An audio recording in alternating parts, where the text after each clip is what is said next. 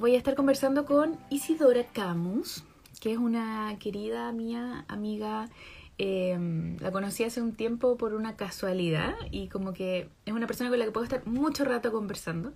Y hoy día vamos a estar hablando acerca de límites, dado a esta serie que se llama Hablemos de Límites, hoy día con Isidora Camus, que estoy haciendo con motivo del lanzamiento de mi programa El Poder de Decir No, donde vamos a aprender a poner límites y decir que no de manera asertiva y elegante.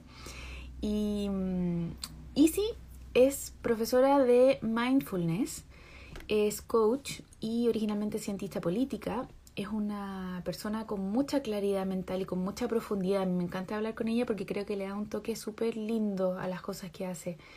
Y vamos a estar hablando hoy día acerca de esto y de cómo se relaciona con el autoconocimiento, con cómo nos puede ayudar la meditación también en esto, cómo lo vemos también desde un punto de vista un poco más social quizás. Vamos a ver a dónde nos lleva esta conversación. Aquí viene llegando, aparece por aquí. Ahí está. Hola Bella, ¿cómo estás? Bien, ¿y tú?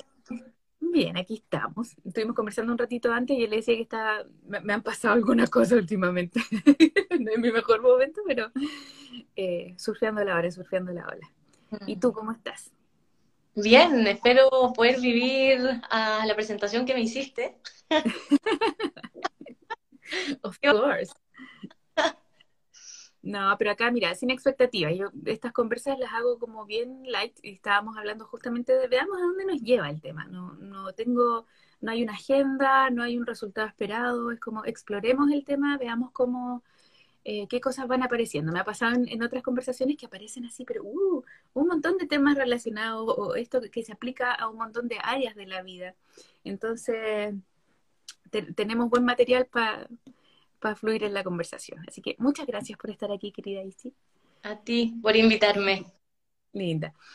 Eh, hablemos entonces, bueno, el tema es límites. Eh, primero, mejor, eh, preséntate tú un poquito para que las personas te conozcan desde ti. ¿Cómo te, cómo te gusta presentarte? ¿Cómo me gusta presentarme? Uf, mm, siempre cuento esto. Yo diría Isidora Camus, profesora de meditación, específicamente de mindfulness, y ahí escucho la voz como de mi familia diciendo cientista político también. Ojo, el cartón, el título. Por favor. Estudiaste cinco años.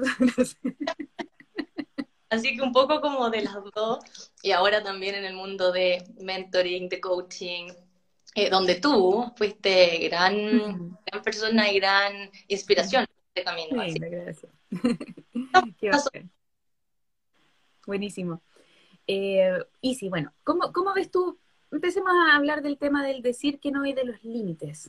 ¿Te parece un tema importante? ¿Por qué? ¿Cómo lo ves? Me parece un temón, eh, creo que te lo hayas comentado, me parece un tema enorme.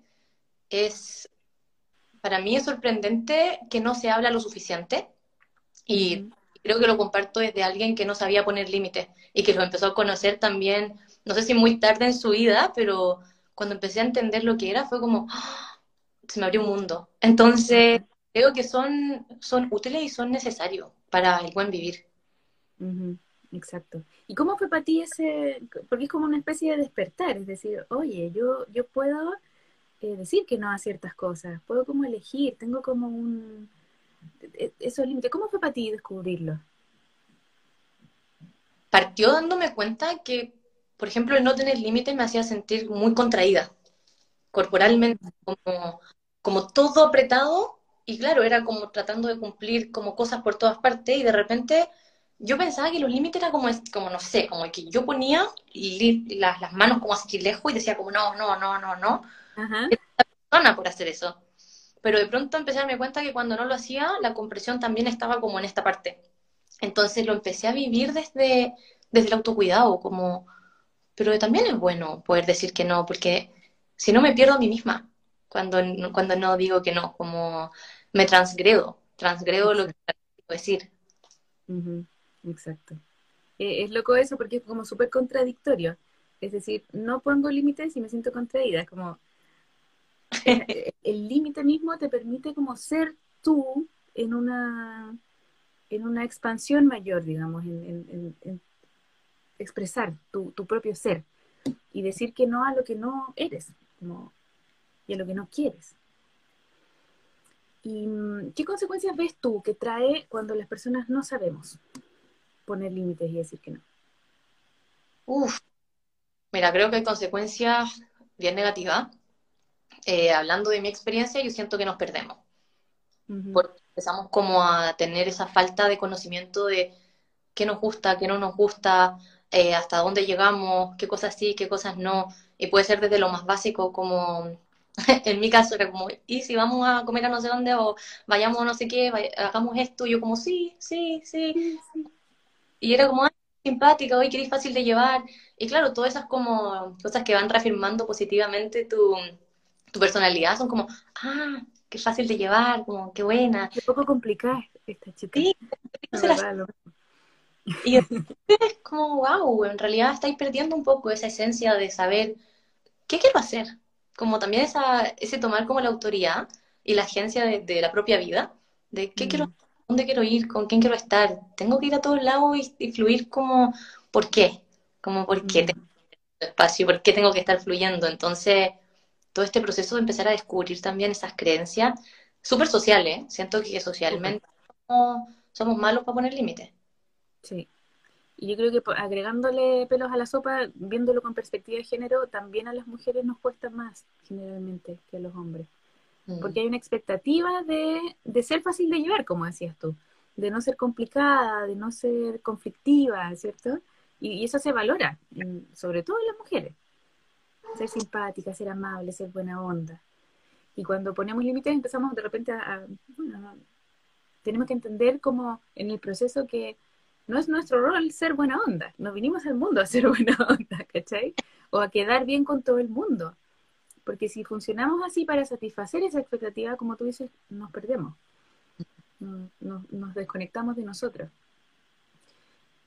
Eh, ¿Y cómo crees tú, qué cosas han sido importantes para ti para aprender esa danza de ir eh, poniendo límites? Te diría como conocerme. Mm.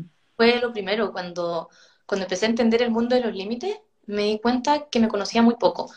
Y incluso cuando lo digo ahora me da un poco como de, como de pena, porque en realidad en el minuto en que me di cuenta fue como, ah, que heavy, que tenéis X cantidad de años, 20 y algo, en ese minuto dije, y no te conoces, como ha sido tanto este decir como si vamos para allá, si vamos para acá, bueno, hagamos esto, me da lo mismo que en realidad nunca me puse a pensar como, quiero hacer esto, me gusta estar con esta gente, me gusta comer esta cosa, y como, wow, entonces fue... lo mismo. es que es muy loco porque es desde cosas súper triviales, así como, ¿qué, ¿qué, quieres comer hoy día? No sé, eh, comemos pizza, pedimos sushi, pedimos comida china, y yo, ah, cualquier cosa, antes era así como, no, cualquiera, me da lo mismo, me da y en verdad después dije, me da lo mismo, Como que me pregunté yo qué quería yo antes de decir que sí. Mm. Y no, como, sí. Ahí, a ver, la Lili nos dice, las mujeres que dijeron no en tu linaje fueron rechazadas. Existe esa memoria. Ah, también, pues. Claro. Mm. Sí, quizás como en el misterio de la vida, hasta qué nivel esa memoria como celular eh, la tenemos también en el, en el cuerpo, ¿no? Como, y las mujeres venimos como seteadas con esa capacidad de nutrir, parte como de la energía femenina, esto de, nutrir a otro, pero cuando está también sin límite, podemos como sobrenutrir las situaciones y sobreentregar y sobre... Qué importante eso, total. Porque claro, además, a ver, cuando uno no pone límites y da demasiado en una relación, por ejemplo, o se hace cargo de cosas que no le corresponden, que le corresponden a otro, también coarta las posibilidades de, las posibilidades de aprendizaje de ese otro. se me viene a la mente las mamás, por ejemplo, que sobreprotegen a los hijos y que lo hacen todo por ellos y que el niño nunca eh, rompió un huevo mientras estuvo en la casa, entonces nunca aprendió a hacer huevos revueltos. claro, porque la mamá eh, haciéndose cargo y no, no, no dejas que el otro crezca tampoco. No sé cómo eh, es heavy porque, claro, aprendiendo esto de, poner esos límites, no solo mejoramos nuestra relación con nosotros, digamos, de, conocernos, de respetarnos, sino que también eh, permitimos que los que están alrededor nuestro se desarrollen y aprendan. es como un win-win. Sí, y creo que, o sea, va un poco también de la mano con el reconocimiento de que a veces hay relaciones que se van a quebrar. Creo que para mí eso fue súper notorio, fue las personas que más abusaban de la falta de límites que podía tener, fueron las que más sintieron y resintieron mi capacidad de empezar a poner límites, porque ya no había espacio para transitar con libertad, ahora había una reja, pero normal, una reja a la que hay que preguntar para poder abrir, pero empezaron como a, resentir ese espacio, entonces creo que también es, es importante reconocer que cuando empezamos a tener estos límites, hay personas que van a ser capaces de entender y respetar que hay un nuevo ser reconociéndose, pero también hay personas que va a ser como, no me gusta esta nueva forma tuya de llevar las cosas, porque quizá eran, pasaban estos límites con mucha facilidad. Y se beneficiaban de que tú no los pusieras. Entonces, claro, los empiezas a poner y se enojan, se resienten. Como dices tú, algunos son capaces de respetarlo y otros no. Mm. Ahí la Lili dice, sí, sostener relaciones a toda costa transgrediéndote. Claro, eso es a veces lo, que hacemos, ¿no? Hasta que no, no, lo queremos hacer más. A mí me, me, toca muy de cerca ese tema porque me pasó mucho con, con mi papá, que no, no, cuando yo empecé a poner límites, él no es capaz de respetarlos, ¿cachai? Y me alejé, me, me alejé y hoy día eh, lo quiero de lejos, ¿cachai? No, no tenemos una relación cercana porque la única forma de yo relacionarme con él es si yo me anulo, porque no tiene esa capacidad de respetarlo, ¿cachai? Entonces, como es heavy porque realmente hay relaciones que se van a quedar y otras relaciones que se van a ir, pero es como elegir entre, ok, ¿quiero ser yo o quiero ser lo que el otro espera que yo sea? Y siento... es una decisión como súper heavy de, vida. Sí, que esa pregunta que, es, que acabáis de lanzar acá es muy importante. Mm. Mantiene como anclados a nuestro propósito de elegirnos. Porque si no, mm. este espacio como de gaslighting, de esta persona que estoy siendo, como que esto está bien o está mal, porque hay como gente que no le gusta, entonces empezamos como a cuestionar si el poner límites nos ayuda o no nos ayuda, nos beneficia o no nos beneficia, empezamos como a dudar nuestra como nueva forma de ser, este nuevo ser. Mm. Entonces esa pregunta siento que te lleva de vuelta como a, ¿quiero ser yo o quiero cumplir expectativas? Ah, vuelvo. Y es muy heavy porque también, por otro lado, es una necesidad humana el pertenecer necesitamos vincularnos con personas, necesitamos también, de repente, para poder vernos y aceptarnos, eh, que haya otras personas que nos vean y nos acepten, mm. así tal como somos. Entonces, eh, es complicado cuando nacemos en núcleos familiares, por ejemplo, donde, donde sentimos que no encajamos mucho y donde empezamos a poner límites y se, y se nos rechaza. Entonces, chuta. Eh, creo que es importante ahí también cómo tenemos la capacidad de ir explorando nuevos círculos humanos y, encontrándonos con personas que, a lo mejor andan un poco en la misma. De, cómo nos vamos relacionando con personas que también sean capaces de aceptarnos. Y, creo que en, lo que hacemos tú y yo hay un espacio bonito también para las personas de, explorarse y de conectarse con otras personas que están como un poco en la misma.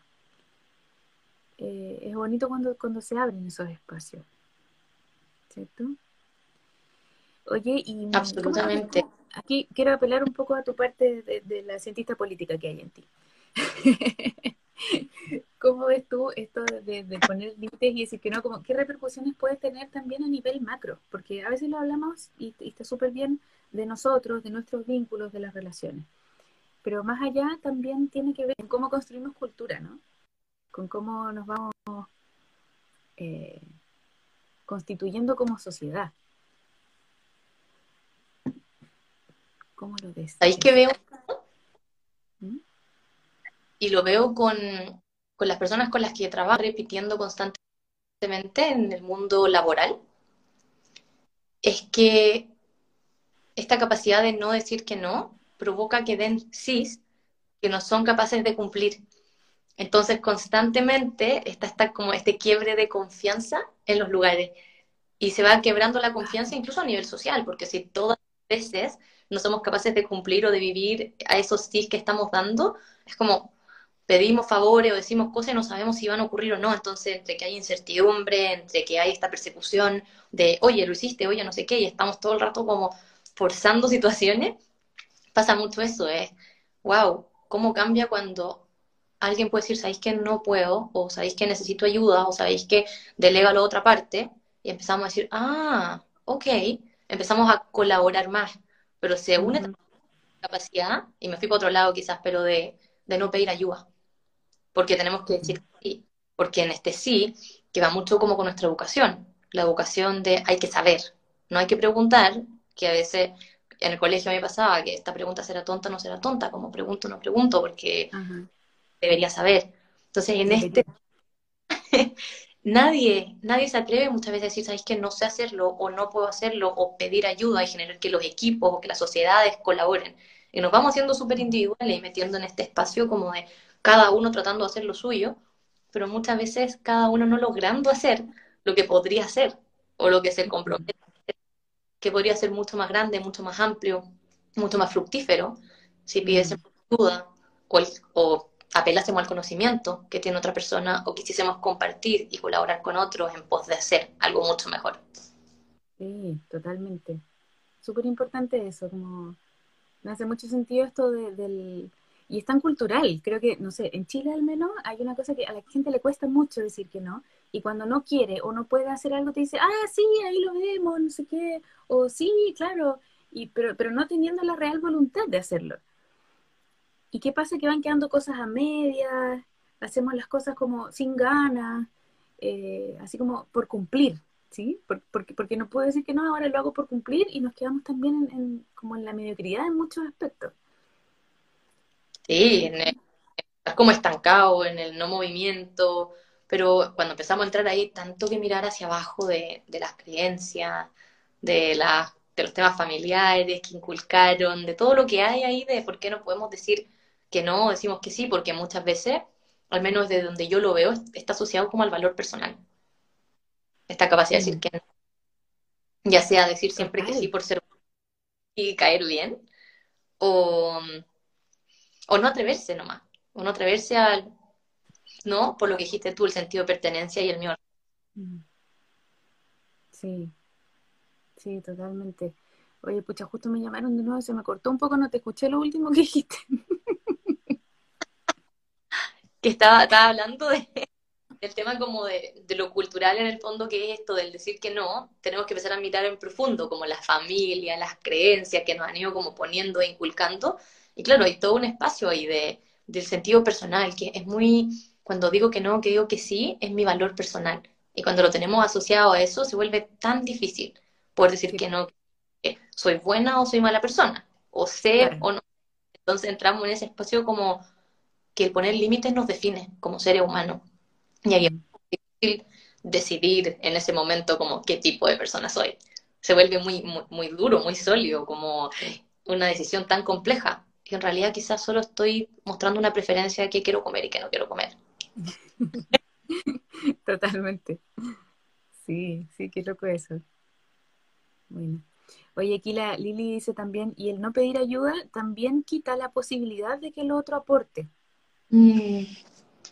Sí, totalmente. Y, y, y, nos perdemos como socialmente, como de tejido social, de colaborar mejor. La, Lili dice, jaja, quiero estar en el live. es que ella trata temas muy, muy similares a esto y que tienen que ver mucho con el linaje, también con las creencias. Bueno, cuando entiendo que no hay nada que buscar afuera y todo está adentro. Sí. Sí, y no, y no sea. Creo que también ahí hay, no sé hasta dónde en, en eso que dice la Lili, nos ponemos muy individualistas, como si todo está en mí, a lo mejor no necesito nada del resto. Y yo creo que también somos seres súper sociales. Necesitamos unos de otros. A mí me pasa con eso como cuando leo esto de buscar adentro, lo que veo en las personas es que cuando empiezan a poner límites empiezan a encontrar su voz. Y creo que eso es muy, muy, muy bonito. Ahora, cuando empezamos a poner límites y encontramos esta voz, por ejemplo, y esta voz empezamos como a resentir, que no tuvimos acceso a ella y empezamos a poner estos límites desde la rabia, mm. pues pongamos súper individualistas, como ahora nada quiero y nada me toca y yo digo y cuándo, y claro, entonces es, es como algo que surge desde el dolor. Entonces hay un proceso también de sanación de, wow, no puse límite, ¿por qué no puse estos límites? También creo que hay un proceso de harto como perdón personal, de decir quizá, te descuidé, como Isidora, mm. te descuidé y no supe poner los límites para resguardar como tu espacio personal, pero ahora desde un lugar de sanación y de mucho cuidado, quiero empezar a poner límites, tanto para mi beneficio, pero también para el beneficio de los demás. Y desde ese lugar generar un ambiente interno y externo que sea armónico. Como creo que eso es súper importante. A ver, aquí dice eh, Cristóbal, nos dice, poner límites como una cartografía personal. Sería interesante hacer este ejercicio de dibujar los límites de la existencia para construir nuestra identidad o identidades. Sí, pues, hay, algo súper importante ahí de construcción de identidad y, y, esa construcción de identidad está muy relacionada también con el ego.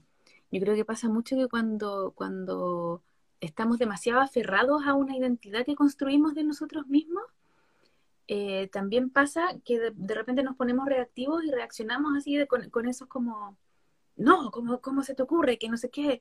Eh, como muy desde la rabia como reactiva del ego, ¿cachai? Entonces también cómo permitirnos más fluidez en eso.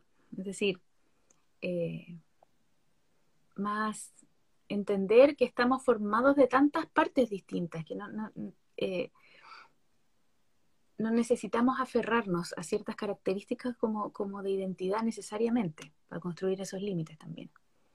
Es complejo ese tema. Y, darse permiso de, cambiar, porque hay muchos comentarios de, ay, pero si antes tú no eras así. Como, no, pero ahora sí. es un temor, ¿ah? como a lo mejor no quiero cambiar y empezar a decir que no y ser más yo porque van a, otros se van a decepcionar de que yo ya no soy quien era.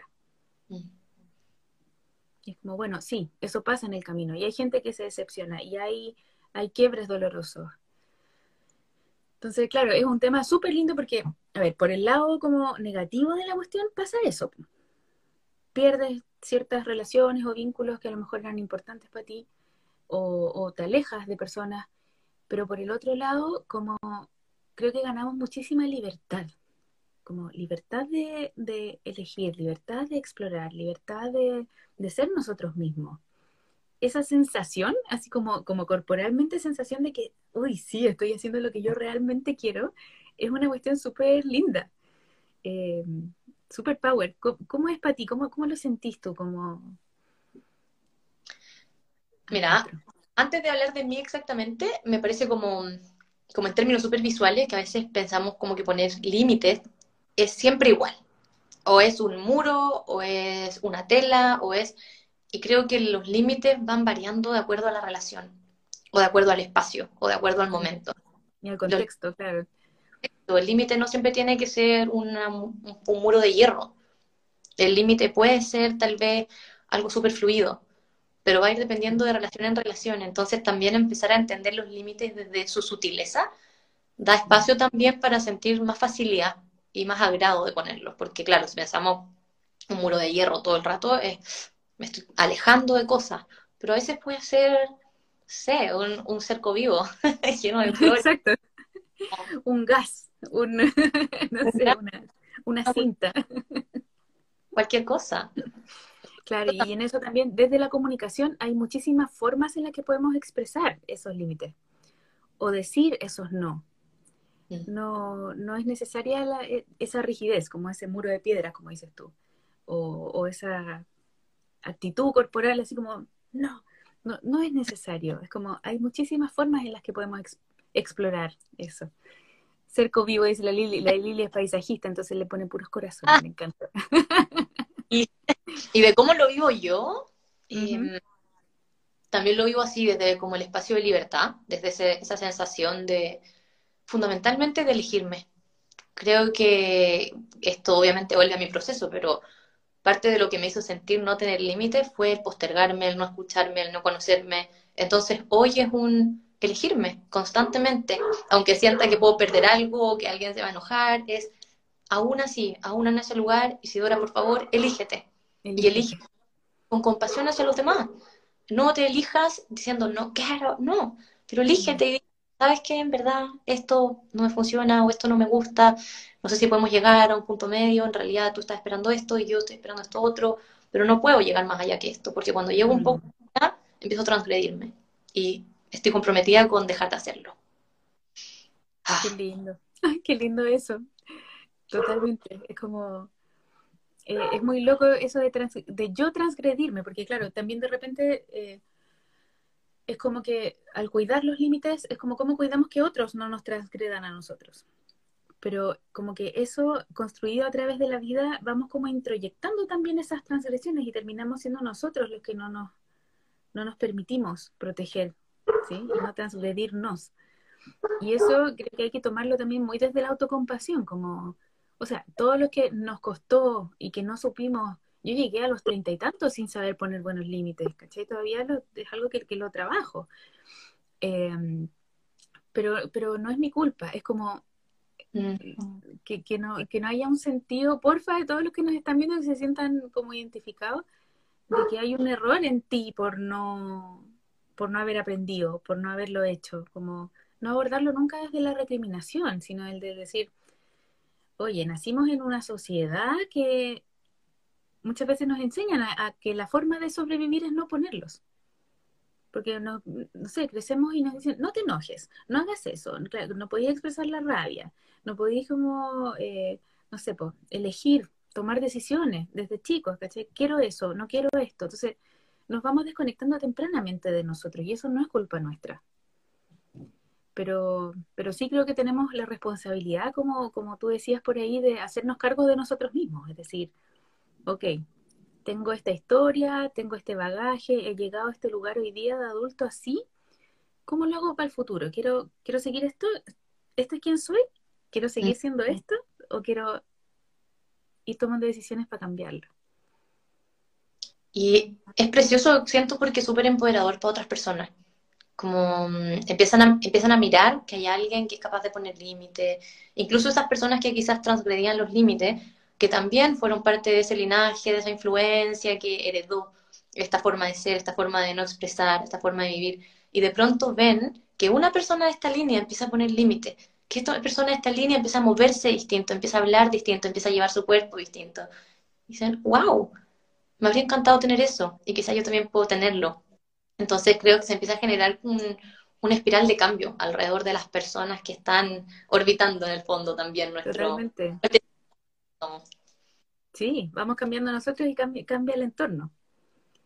Y yo creo que sin duda, aunque pueda haber cierto dolor en el proceso de, esto de perder, ¿no? De, lo que perdemos en el proceso, ganamos tanto, eh, ganamos tanto en, paz mental, en, en autenticidad, en sentirnos mejor con nosotros mismos y en también ser modelo. Yo creo que es súper importante lo que tú dices, así como, ¿qué, modelo estamos siendo, no sé, para, para, para los hijos, para los sobrinos, para, para las generaciones que vienen? ¿Cómo a lo mejor podemos construir un futuro también más lindo empezando con el cambio hoy día?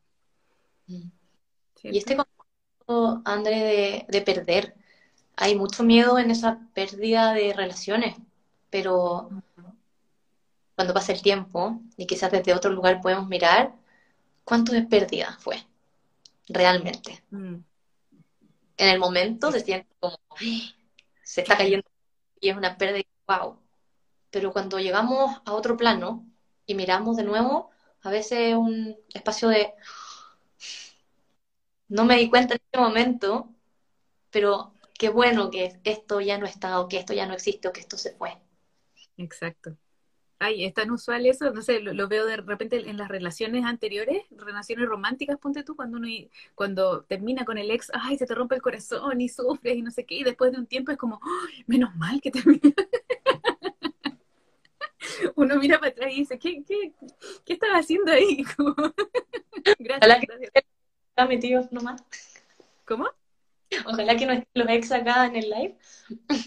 no, no importa. Porque también uno puede decir, qué bueno que pasó eso, como lo agradezco, pero también agradezco lo vivido. A mí me pasa al menos así con los ex, como que no lo digo desde el rechazo, del, del hoy, ¿cómo estaba con este gallo? No, es como, eh, aprendí tanto, pero aprendí tanto también de que se haya terminado, como no sé, uno, es, loco eso, con, con, perspectiva, con tiempo, como terminar hasta agradeciendo el dolor, ¿cachai? Del, del pasado, porque, porque te hizo crecer. Precioso. Mm. Requiere una humildad tremenda poder confesar eso a viva voz. Puede ser, claro. Sí, sí. Pero, pero es lindo, es lindo verlo así, no sé, a mí me, me, mueve esa, esa forma de, de, ir viviendo y agradeciendo cada cosa de la vida, como incluso en los momentos malos, incluso, y, que me viene a reflexionar de esto ahora, que estoy así como en un momento que me están pasando muchas cosas juntas, le contaba a la Isi, como decir, bueno, en algún momento voy a mirar este momento y decir, oye, esa crisis, salí de ahí y aprendí tal y tal cosa, y eh, nada es eterno, como ir surfeando, surfeando la ola, digo yo, fluyendo con las cosas.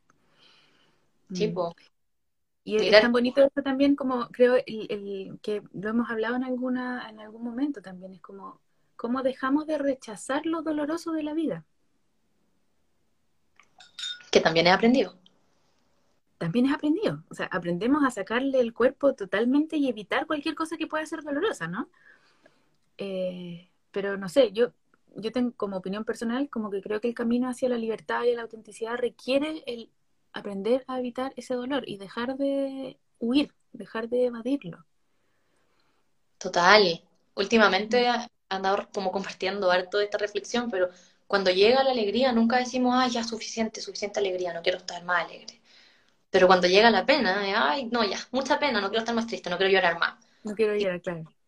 Tenemos una reacción tan distinta frente a dos emociones que vienen a contarnos algo pero una la queremos acá y por favor que se quede y continúe, y la otra como, no, no, ya, suficiente, suficiente, ya, ya, Sí.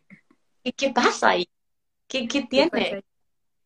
¿Por qué no la podemos recibir? ¿Por qué no la podemos mirar? ¿Por qué no la podemos aceptar? Dejar que transite, que nos cuente algo, como este rechazo, que nuevamente volvemos, es aprendido, o es impuesto, o es heredado, pero tenemos una relación súper especial con la, con la vida y con nuestro mundo emocional y partimos incluso rechazando nuestras emociones. Entonces, ahora estamos yendo a, otro lado, pero... Es que todo es parte de lo mismo al final. todo es parte de lo mismo. Mm, sí. Es bonito cómo, cómo se van abriendo, ¿no? Como distintos hilos del tema.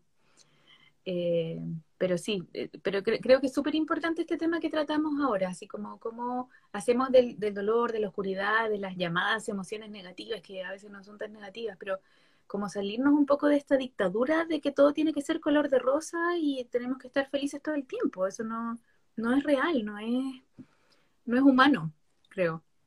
No es sostenible. Y no es sostenible, además. No, no, podía estar arriba de la pelota todos los días feliz. No. Eh, y en esto de, claro, de los límites es como un desafío, aprender a, a, decir, ok, también este es como un entrenamiento, ¿no? De, ir incorporando esas partes y decir, uy, parece que puedo, parece que puedo crecer de esta manera y, no, me, no me rompo, no me rompo por el camino, como que el dolor no me rompe. Poder cuestionar, cuando quiero poner un límite y no lo pongo, ¿qué pienso de mí? ¿Por qué no pongo el límite? ¿Qué es lo que pide poner un límite? Porque ahí también estamos enfrentados de repente como a elegir, ¿no? Como que si pongo el límite soy mala persona, si, pongo, si no pongo soy buena. Entonces, ¿por qué? Como dedicarnos también a, cuestionar esta, esta existencia. Totalmente. Y, y como eh, des, desidentificarnos con el, ay, es que no puedo. Generalmente la primera respuesta es, oye, bueno, ¿y por qué no, no le pones límite a tu jefe? No, sé, no, es que no puedo. ¿Cómo que no puedes? ¿Por qué no le pones límite a tu mamá? Es que no puedo. O sea, se puede. Siempre se puede. El tema es que hay que estar dispuestos también a asumir las consecuencias. Y es bonito esa, la imagen que me trajo esa pregunta, porque decimos no puedo. Lo que a mí me provoca el no puedo es no puedo porque hay algo en el otro que voy a herir, hay algo en el otro que voy a molestar. Entonces, incluso esta incapacidad de poner límites, como el no puedo, es por no descuidar a esa persona, mientras nos seguimos a nosotros. Ese no puedo tiene una carga de ¿por quién no puedo? ¿No puedo por mí o no puedo por el otro? Mm. ¿Qué hay ahí? Exacto. Y ahí volvemos que a veces en ese afán de cuidar estamos como coartando las posibilidades del otro de aprender. ¿Sí? Como que volvimos al, tema que hablamos al, al principio. Pero bueno, es un tema súper lindo y si ya llevamos harto rato conversando, se nos pasó la, media hora. Me encanta, viste que, como que fluye, vamos llegando a lugares insospechados. Así que, pucha, gracias, gracias por la conversación. Eh, me gustaría que nos contaras un poco sobre lo que estás haciendo, tus programas, tus talleres. Eh, creo que el mindfulness, la meditación puede ser una tremenda herramienta en este camino también, de, conocernos más y de poner mejores límites. Así que cuéntanos un poquito eh, sobre ti, dónde te pueden encontrar. Primero, darte las gracias por la invitación. Me podría quedar horas hablando contigo. Yo también. así que por la oportunidad, aunque sean 30 minutos, de que conversemos de estos temas. Eh, me pueden encontrar en mi Instagram, que es mi nombre, arroba Isidora Camu, y ahí hay programas, estoy haciendo clases de mindfulness, estoy haciendo retiros, talleres, pero en realidad los quiero invitar a lo que tú estás haciendo, porque como alguien que vivió la falta de límite, sé lo transformador y lo poderoso que es aprender a decir que no. Así que si pudiese hacer un llamado es a todas las personas que tengan la opción de entrar, háganlo, porque el regalo de poder decir que no es gigantesco. Así que eso, programa bomba. Bacán, gracias Isi. Em, pueden encontrar toda la información en el link en mi biografía. Hay dos cosas. Hay una clase, un workshop que es gratis, que se llama Cuatro claves para ganar confianza en ti y posicionarte mejor en tu trabajo, cuando ven ese workshop, al final les aparece una oferta especial para el poder decir no, que es el programa que partimos el 9 de abril. Y también está en el Linktree, está el otro link del programa propiamente tal para que vean de qué se trata, eh, qué incluye, etcétera. Así que eh, todos invitados e invitadas. Eh, y si Bella, gracias. Me encanta hablar contigo, tú lo sabes. Sí, de verdad. Que se repita, que se repita. Así que vean también los programas ahí de, la ICI, que es topísima. estamos ya Te mando un abrazo grande, gracias a los que estuvieron presentes. Que tengan un lindo día. Chao, chao.